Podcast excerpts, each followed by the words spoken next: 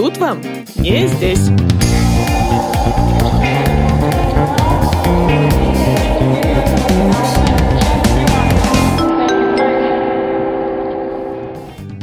В Китае человеческая жизнь ничего не стоит. Китайцы посмотрят на тебя как э, барана на новые ворота, скажут «Тимбудон», что означает «я не понимаю», развернутся и уйдут. Нет, там не опасно. Там, наоборот, диковинно. Мне кажется, мы до конца вот э, не представляем реальное количество китайцев. Я нищету себе, наверное, так и представлял. Ходили слухи, что здесь иностранцев чуть ли не на органы продают. Мило.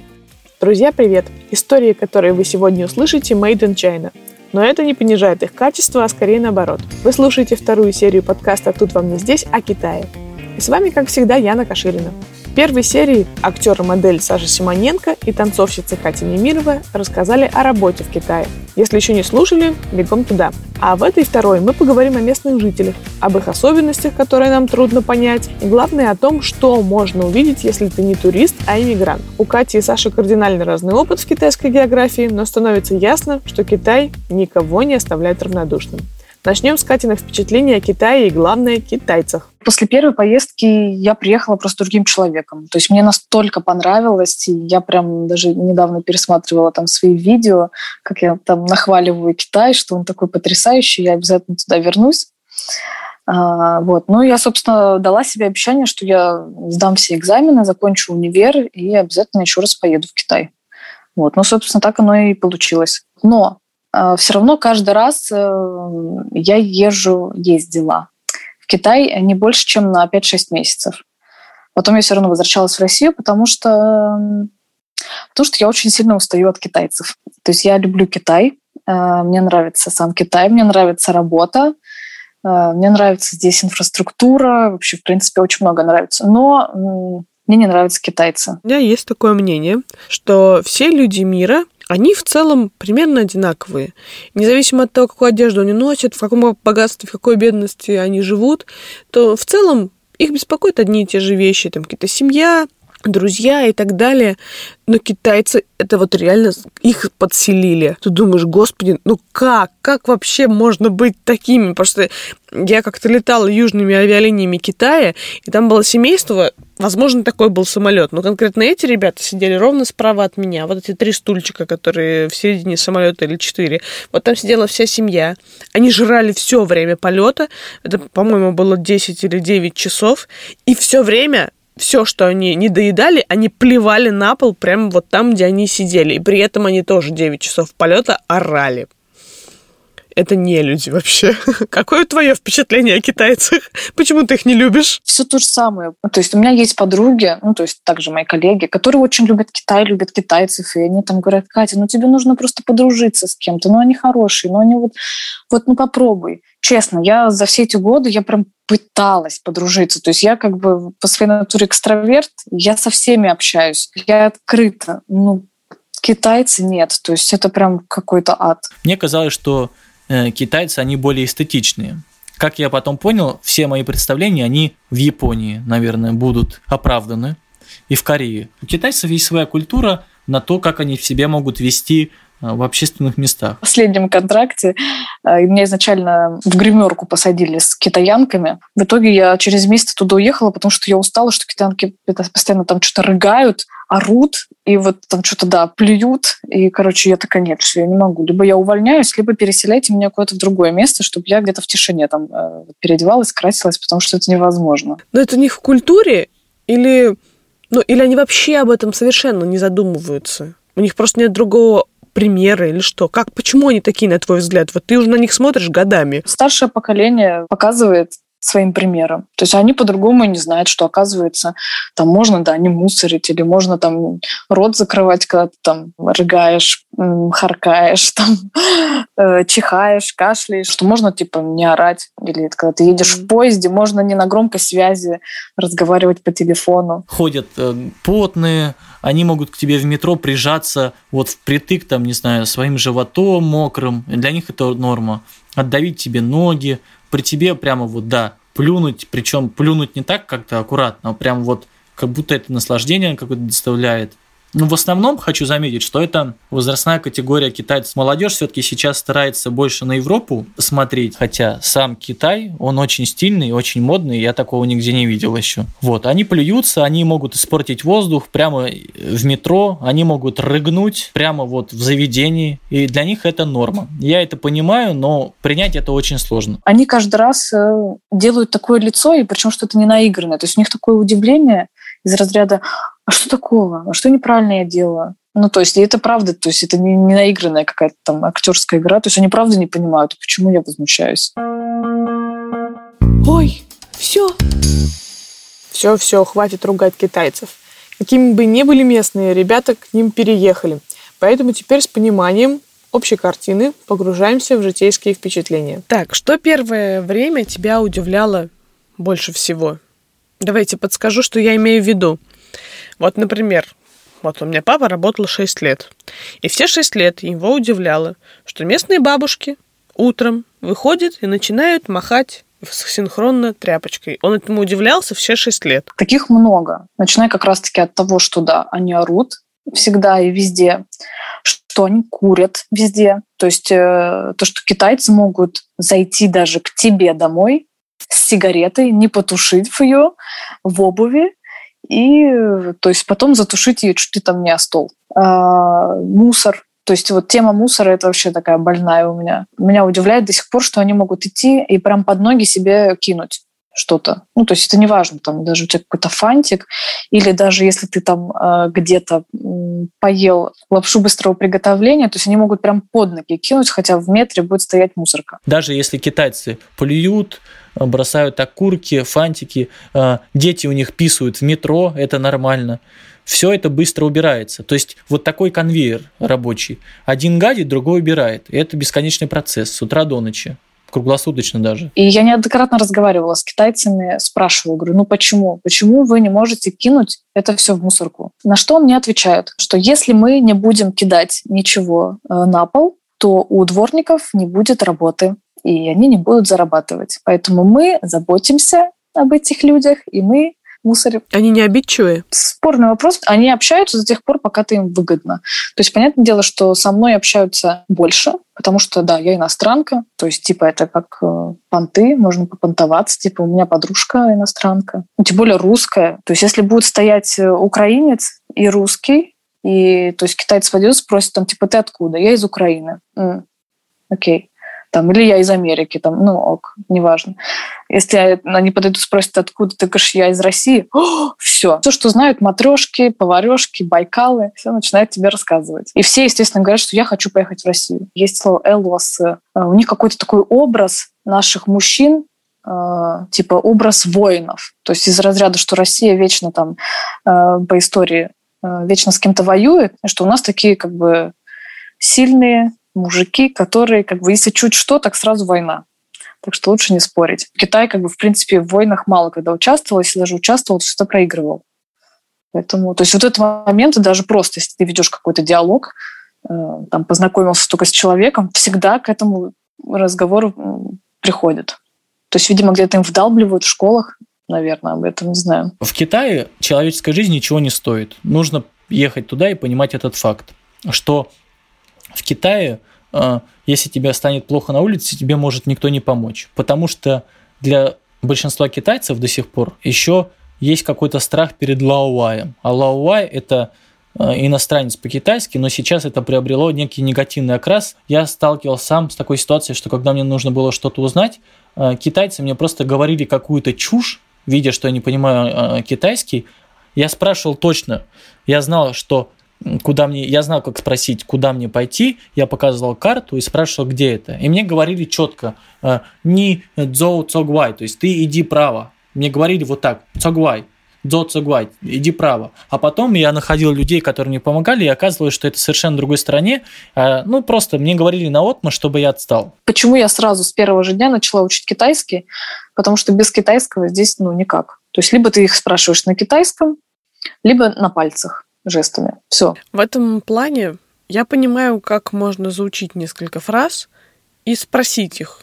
А вот что тебе ответит? Ты же ничего не поймешь. Э, да, этот момент. И плюс, э, даже если ты заучишь китайские фразы, то 99% что ты скажешь неправильно.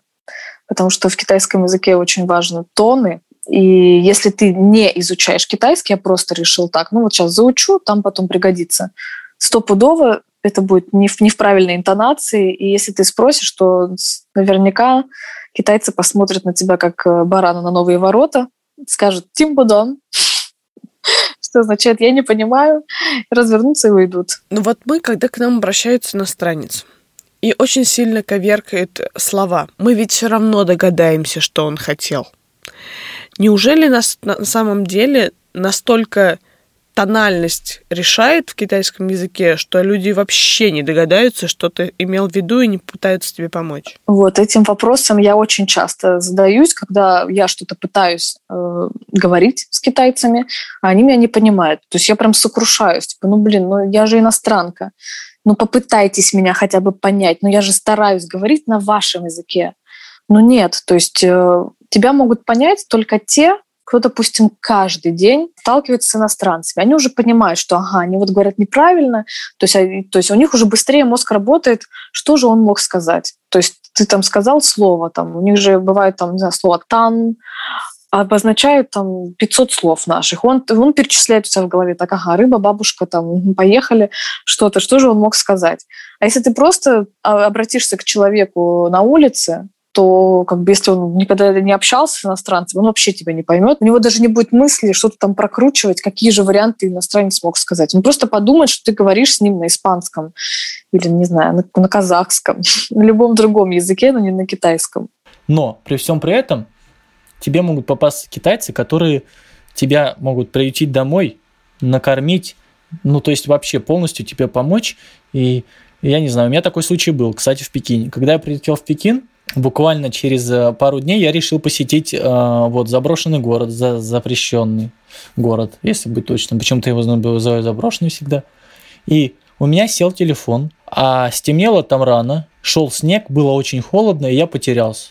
Причем потерялся не в центре самого Пекина, а где-то уже я проехал станцию свою, там, где я жил, там не было метро, мне пришлось ехать на автобусе. Я вышел не там, но было так темно, я ничего не понимал, я был полностью дезориентирован, у меня была паника страшнейшая, что я потерялся. Я на дороге нашел одну какую-то заправку, там вообще непонятную. Зашел, пытался объяснить, что мне нужна зарядка. Типа я вот тыкал в телефон и говорил, что у меня не работает телефон, мне нужна Мейзу зарядка. Они мне что-то там проводили меня, в общем, выгнали из заправки. Я вот так постоял еще 20 минут, остановилась машина вышла китаянка, которая дала мне денег, но я их не взял, потому что у меня были деньги. Я ей объяснил, что нет зарядки, человек спешил куда-то, и человек мне просто взял и подарил свой пауэрбанк. Вытащил из телефона, дал мне свою зарядку, дал мне пауэрбанк и написал свой номер телефона на бумажке и сказал, ну, как я понял, вот это тебе, если что, ты мне звони. И все, и уехал. А кто крайне стереотипошный?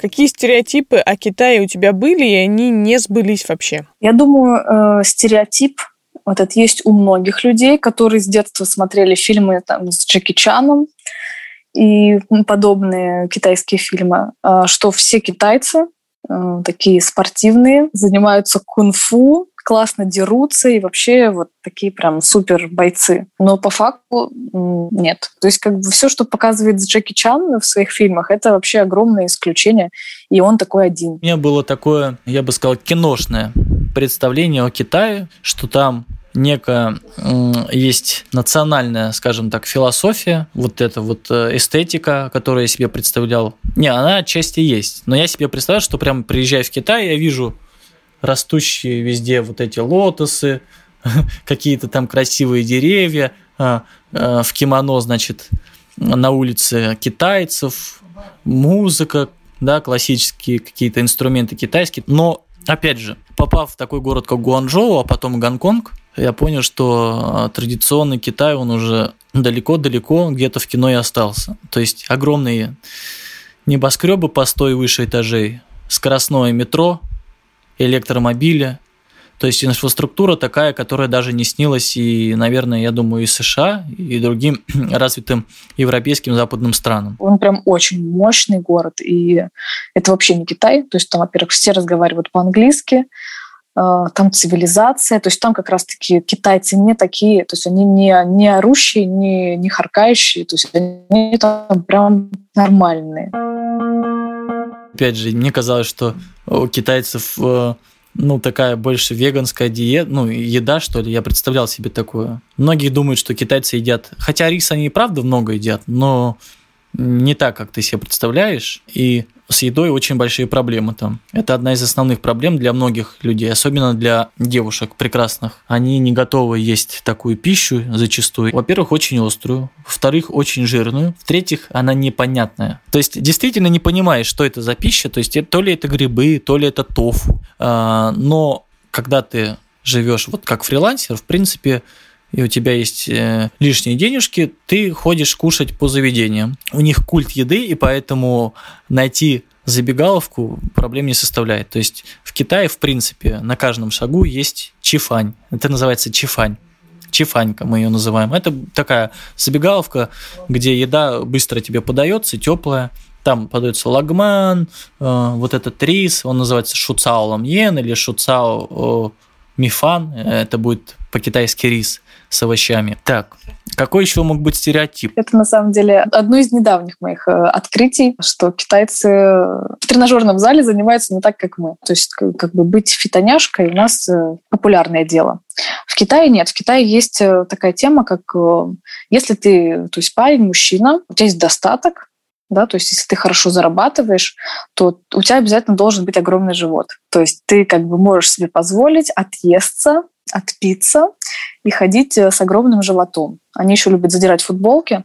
Вот, что, кстати, тоже меня удивляет, когда они задирают э, футболки и выставляют свои жирные животы на улице. То есть это может быть где угодно быть, в общественном месте, в магазине, в метро, там, неважно, просто на улице. И от того, что у них не очень развита эта культура, скажем так, спортивная, то есть они ну, то есть там тренируются по очень странным каким-то методикам.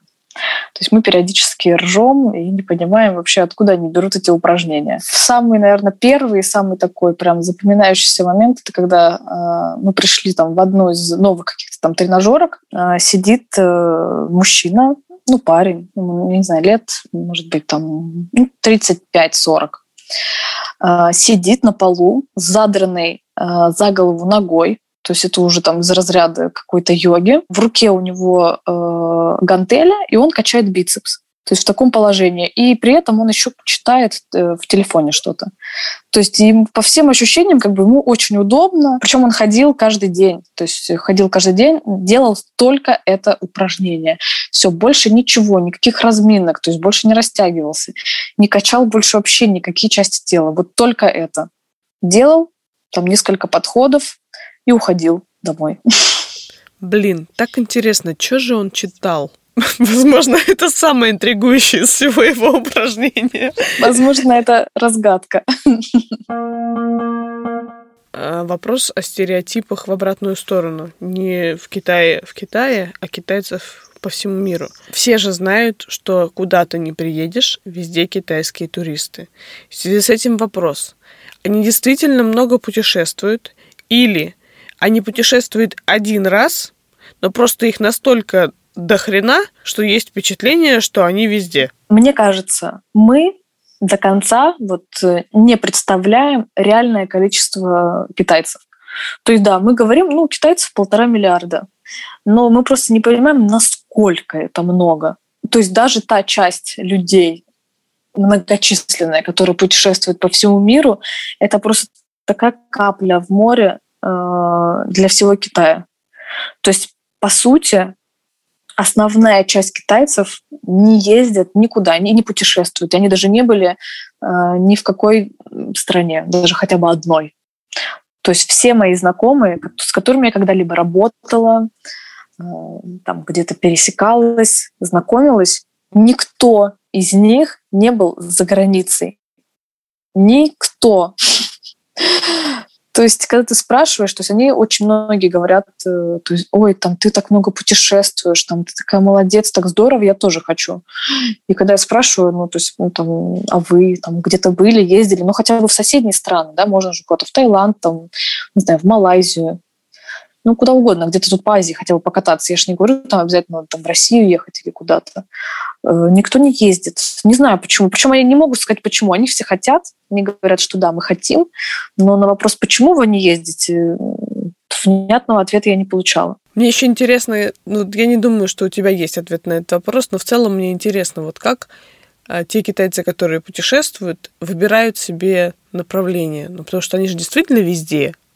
Э, они и в Исландии, и в Финляндии, и в России, и, не знаю, и на Бали. Они повсюду. И в Турции тоже там их можно встретить. И вот мне интересно, это какая-то прям вот богатая прослойка, которая имеет возможность побывать везде. Или просто китаец крутанул глобус, ткнул, поскольку он об этом мире не знает ничего, он поехал туда, куда ткнул. Я думаю, что они, если ездят куда-то, то им э, ну, грубо говоря, там советуют. Тетя Маша набирает группу, поехали. Я помню, у меня какой-то разговор был тоже с коллегами. Я работала на Кипре, и потом после Кипра сразу поехала в Китай. И вот я такая еще э, воодушевленная Кипром, рассказываю китайцам, значит, вот, там я была на Кипре, там так классно, тепло и вообще здорово. И я вижу вообще, то есть недоумение в глазах, типа, Кипр, это вообще что такое? Я пытаюсь переводить на все языки, то есть там на английский, на китайский, и даже открыла карту, чтобы показать, где это. И то есть люди вообще понятия не имеют, что такое Кипр. То есть, в принципе, но если, да, у них там были бы деньги, и бы там позвали из разряда, так, все, едем группой на Кипр, они такие, ну, окей, мы не знаем, где это, но главное, чтобы вместе. Жиза! В этой рубрике я обычно спрашиваю про быт, медицину, школы. здесь этого не будет. Перейдем к тому, в чем моим героям действительно пришлось разбираться ввиду профессионального опыта. Помните, Саша говорил в первой серии, что его поселили в гетто.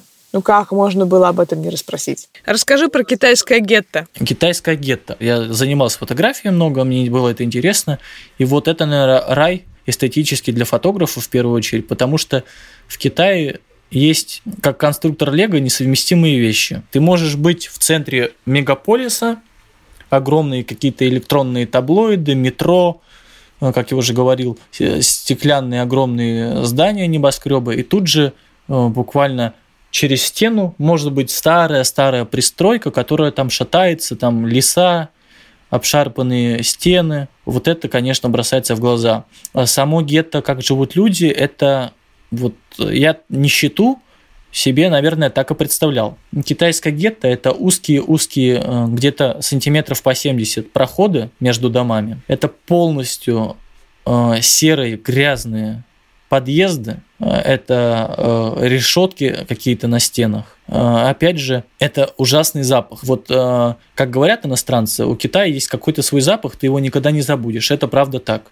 Попадая на улицу Китая, вот именно такую оживленную, ты сразу это осознаешь, что да, он есть. Не знаю, это грязь, это больше вот грязь. И я не знаю, с чем это связано. Я склоняюсь к тому, что это китайцы сами такие. И плюс вот бедность накладывается на вот этот образ жизни, да, где они могут испортить воздух, могут выбросить грязь на улицу. Все это вот создает такое гетто. Но там опасно? Нет там не опасно. Там, наоборот, диковинно. В Гуанчжоу, конечно, этого меньше, но есть окраина Гуанчжоу, я ездил специально там снимать, там просто бедные китайцы, а, потому что партия говорит много чего, если политические вопросы, но по факту, по факту огромный процент бедных людей, да даже там зарплата-то, я знаю, что у многих а, людей зарплата 4000 юаней в месяц, это, по-моему, как вот у них, не знаю, нормой считается среднего заработка, хотя это ужасная зарплата для Китая, для большого города Гуанчжоу. А самые такие страшные вещи я видел э, в городе Тинзинь. Это тоже город с огромным населением. И вот э, сам по себе Тинзинь красивый, но именно там я увидел гетто. Это вот, как я тебе описывал. Представь, ты выходишь, и улица с огромными ямами, с огромными лужами, в которых стоит вонючая затхлая вода. По левой и правой стороне стоят китайцы, и их рабочее место – это и есть их дом. Выглядит это примерно как одноэтажный, иногда двухэтажный гараж. Это страшно представлять, но это так и есть.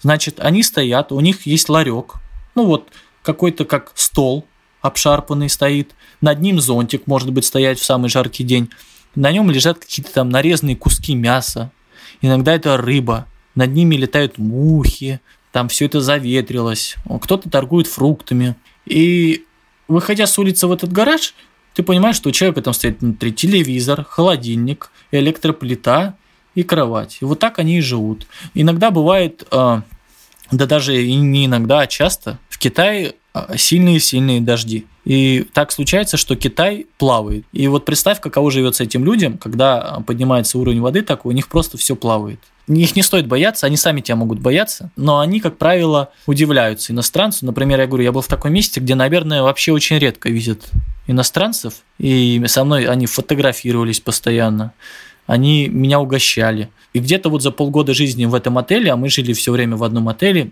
меня уже там знал весь рынок, такой небольшой там, как бы, вот, можно сказать, поселок. И каждый вечер мы ходили за фруктами, и китайцы нас приглашали к себе за стол.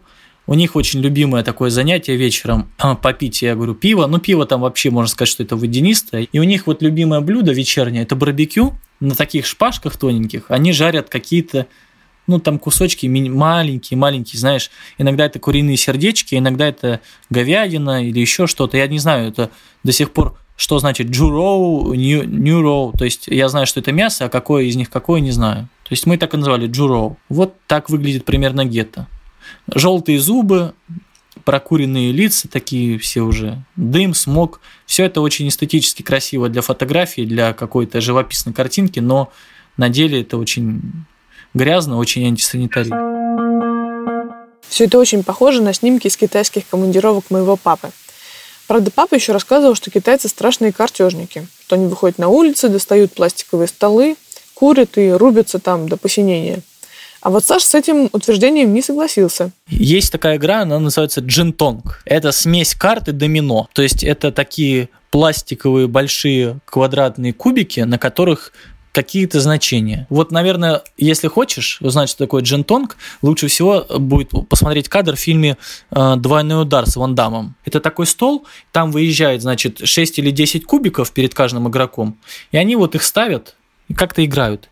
Это очень азартная игра, и она запрещена даже. Но они, да, они заядлые игроки, они очень любят рубиться во всякие игры. Одно из явлений Китая, которое мне, ну, прям очень понравился, это культура досуга среди китайцев пожилого, ну, уже престарелого, скажем так, возраста, пожилых китайцев.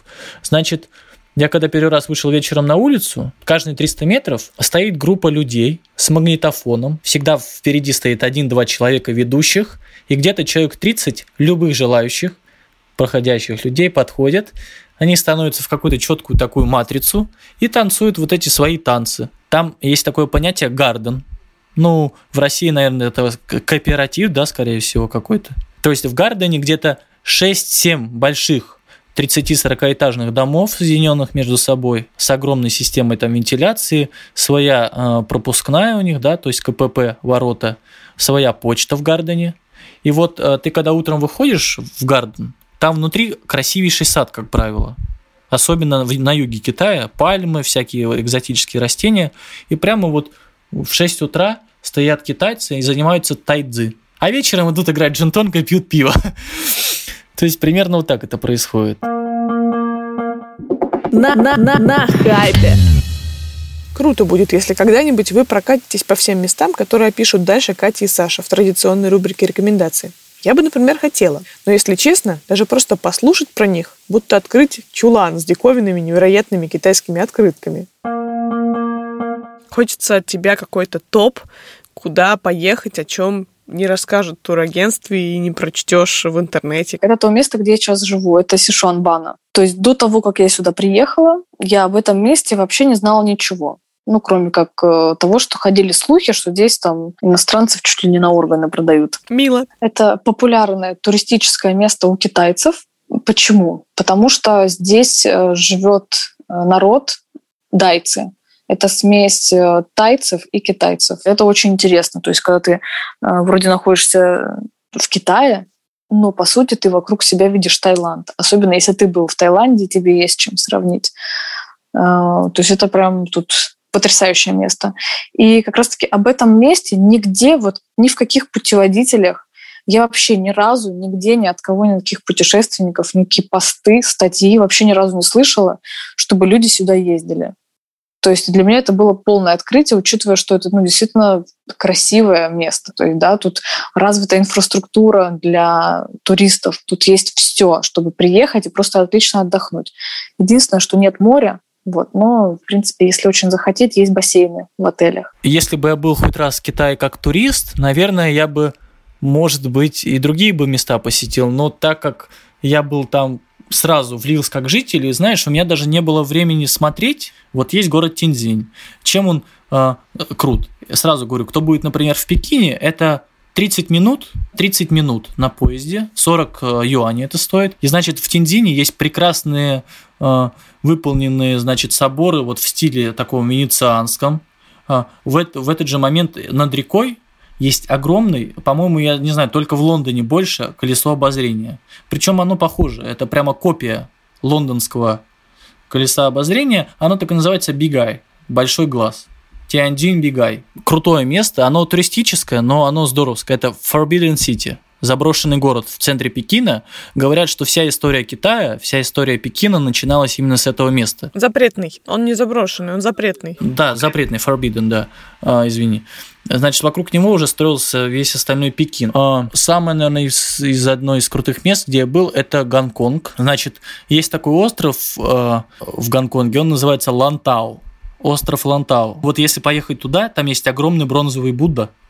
Он стоит на горе, и это потрясающее явление. То есть он, он в зависимости от времени дня, он переливается разными цветами. Во-вторых, я советую всем, кто будет, э, опять же, в Гонконге, просто поехать. Э, вот там есть основной остров, он, по-моему, так и называется, что Main Coast, основное побережье. Значит, нужно уехать с основного острова Гонконга, где находятся всякие торговые центры, э, финансовые центры, просто на любой остров южный Гонконга, вот там вы увидите те самые настоящие э, трущобы, про которые я рассказывал.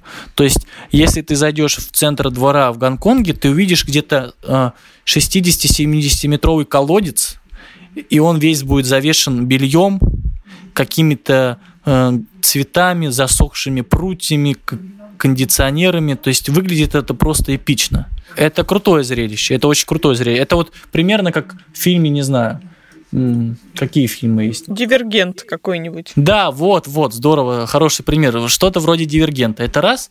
И еще я бы советовал посетить горы Аватара, их называют. В провинции Гуанси есть горы, которые называются Яншо. Это горы очень причудливой формы, то есть они как, как будто лес, но из гор.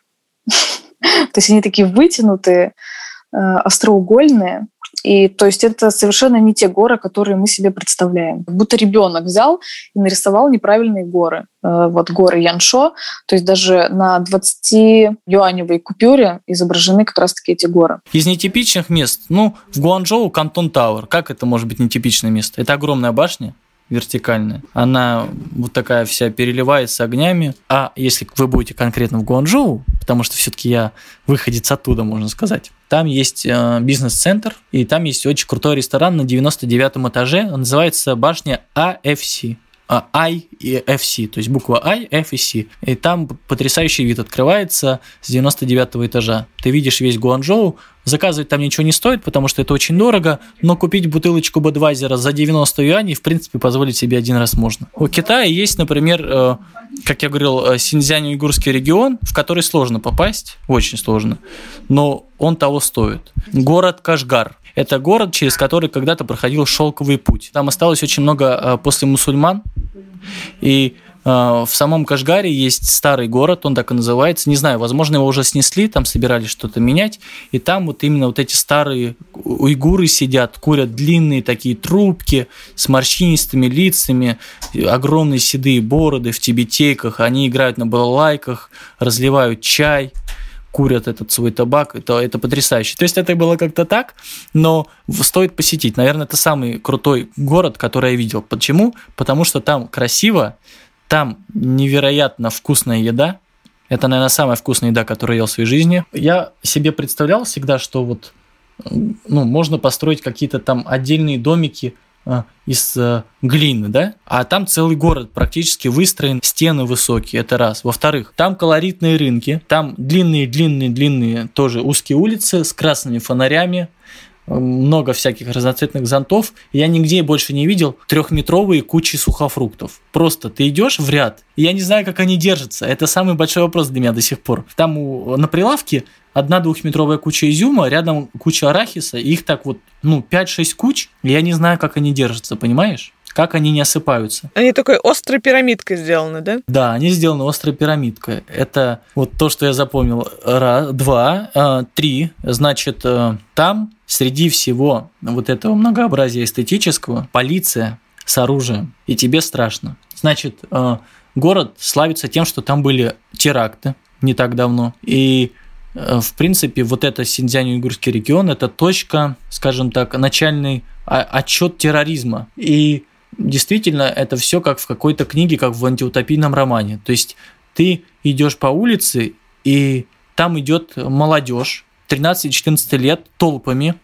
Значит, они идут с огромными деревянными дубинами – когда мы спросили, что это такое, оказалось, что у местных жителей есть созыв. Каждые 3 или 4 часа они собираются на каких-то площадях, причем, как я понял, это уже все стараются закрыть ну, тайно сделать. И они отрабатывают боевые какие-то а, приемы за самооборону. Это местные жители, хочу уточнить. А китайские полицейские с дубинками, в бронежилетах, с автоматами, с такими пиками, с шипами, в касках ходят и патрулируют улицы. Нас, как иностранцев, вообще ни разу никто не проверил, никогда.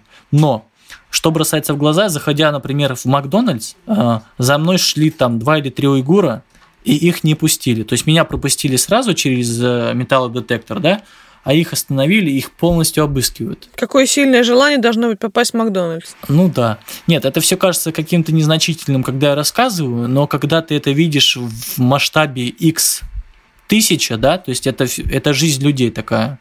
Э, колючая проволока на заборах школы.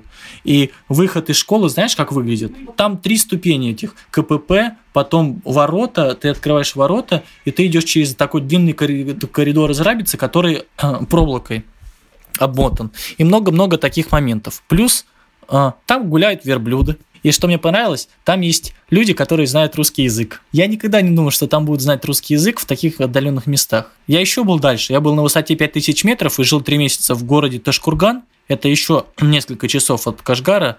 Ну, туда уже, наверное, не стоит ехать, только если за видами Исландии.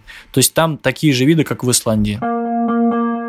Насколько сложно обычному туристу туда попасть? Э, сложно, наверное, так же, как и в Тибет. У меня была мечта посетить Тибет, но, к сожалению, в Тибет попасть теперь можно только с группой туристической и с гидом. Также, наверное, и в Синьцзянь. То есть, как правило, туда уже не заезжаешь просто так, потому что они боятся журналистов. Как я и говорил, это была страшная история, как мы проезжали границу Синьцзянь-Уйгурского региона. Там просто был готовый список, и нас в этом списке иностранцев не было, но все решилось тоже чудом. Нас остановили на посту, стали проверять списки, и просто, чтобы ты понимала, местный водитель, уйгур кашгарский, который был, он знаешь, что сделал? Он просто вышел из машины, взял список и просто поставил случайные четыре подписи возле каких-то имен там непонятных, и нас пропустили. На самом деле это э, действительно сложно. Если ты сам прилетел и ты хочешь там из Гуанчжоу, допустим, поехать да, уже в сторону Гуанси, то точно нужен Вичат. То есть без Вичата у тебя не пройдет никакая элементарная покупка билета даже там на поезд или на что-то такое. Особенно сейчас, вот после пандемии, где все полностью переведено в электронку, то есть тут даже обычные деньги у тебя никто и не примет. Мне кажется, китайцы даже уже не помнят, как выглядят деньги, потому что все идет электронно. Вот. И эти QR-коды зеленые, которые отслеживают, где ты был, что ты был, а, с кем ты контактировал, можешь ли ты быть зараженным или нет. То есть без этого просто Вичата ты можно даже сказать, не то, что ты не сможешь перемещаться в Китай, ты даже не въедешь без него. Чтобы пользоваться этим Вичатом везде, естественно, тебе нужна симка. То есть тоже тоже отдельные там какие-то приколы, учитывая, что тебе могут не продать симку, потому что у тебя нет э, там рабочей визы. То есть такие приколы тоже были, что если у тебя какая-то там туристическая э, виза, то тебе просто не продают симку. То есть нужен какой-то местный человек, либо китаец, либо кто-то там, кто работает, чтобы тебе купили. Плюс у тебя ну, опять же таки, да, э, электронная оплата. Чтобы у тебя была электронная оплата, нужно привязать туда банковскую карту и банковскую карту китайскую. То есть никакая российская, никакая другая не подходит. А чтобы получить китайскую банковскую карту, у тебя обязательно должна быть работа. То есть без рабочей визы и без работы тебе ее в банке не выдадут. То есть это получается замкнутый круг. То есть если ты турист, ты там вообще ничего не можешь сделать. И то есть элементарные какие-то там, да, оплата каких-то там автобусов там, или поездов, или еще чего-то. Я не знаю, как это люди будут делать без, э, без вот этих всех э, там вичатов и банковских карт.